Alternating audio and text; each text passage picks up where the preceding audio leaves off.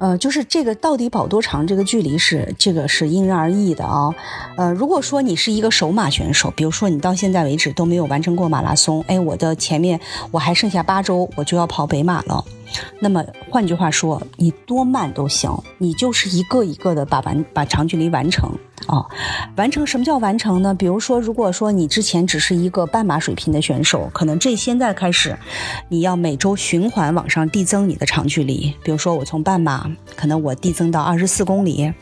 我再递增到二十六公里，然后往上啊。但是在这个过程中啊，不管是呃呃你是什么样的一个选手，你一定要有一个。呃，就是训练周期，就是我们以前讲过的训练周期，叫做两大一小原则。就比如说，我这周跑了二十四，我下周跑了二十六，那可能呢，我的第三周把它撤回到二十一，啊，就是我要有一次调整，我不能让自己一直处于一个特别大的压力下。那，但是我二十一之后，因为我之前已经跑过一个二十六了，对吧？我可能跑一个二十六，我再跑一个二十八，可能甚至是一个三十，我再把它撤回来一次。我可能就调整到，既然我已经跑到二十八了，我下一次调整就可能就到了二十四，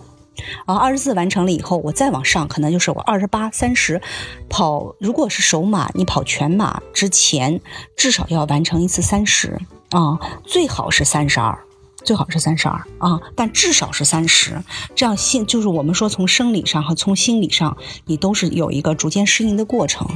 啊，所以它是一个等于说，呃，两大一小，逐渐往上螺旋式循环，螺旋式循环啊，去安排你的长距离，这是对于一个守马的人来说。但是如果对于一个就是已经有了一个很好的训练经历，他是需要有一定的成绩的人来说啊，那我们其实就可能跑不止一个三十公里了。比如说我自己，我自己目前的安排，我大概是隔两周会跑一个三十公里。就是我比如说这个周末我就跑了一个三十啊，但是到了就是上个周上个周日我就跑了一个三十将近三十二，我跑了一个三十二公里。然后呢，到这一周末我会调整，调整之后呢，到下个周末可能我就会会跑二十五。再下个周末，我会又跑一个三十二。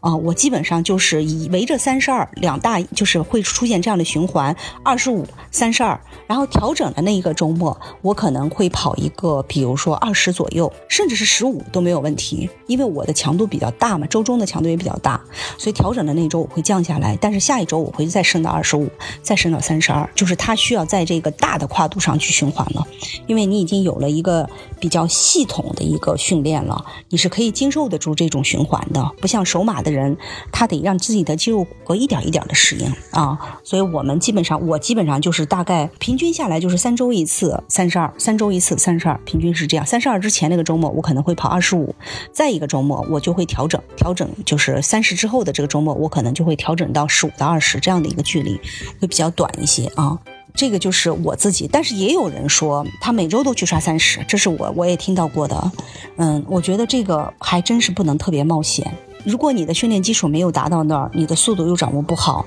每周一个三十很容易让你积累疲劳，然后积累疲劳的后果就是可能会受伤，啊，就得不偿失了。再说就是每一次的长距离，你让它发挥作用就好，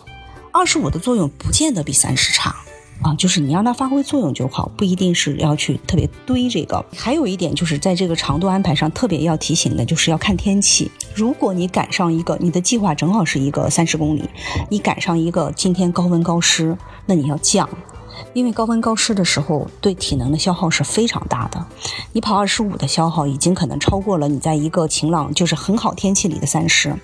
你不能让自己的体能过度消耗，所以那个时候可能就要把它降下来。所以其实为什么说夏天不适宜跑特别长的距离，原因就在这儿，消耗是非常大的。不是说你就跑不跑不多跑那五公里就很难受，因为你消耗过大的话，你的恢复时间会变得非常长，对你下一步的影响也会非常大。所以这个这个是距离上的一个安排。所以其实跑长距离最好的时间是什么？是冬天，冬训就是练耐力、练长距离特别好的时机。冬天整体来说消耗比较小，就比较容易跑得长嘛。夏天跑长距离其实是挺需要毅力的，因为它比较热，比较湿度比较大，出汗很多。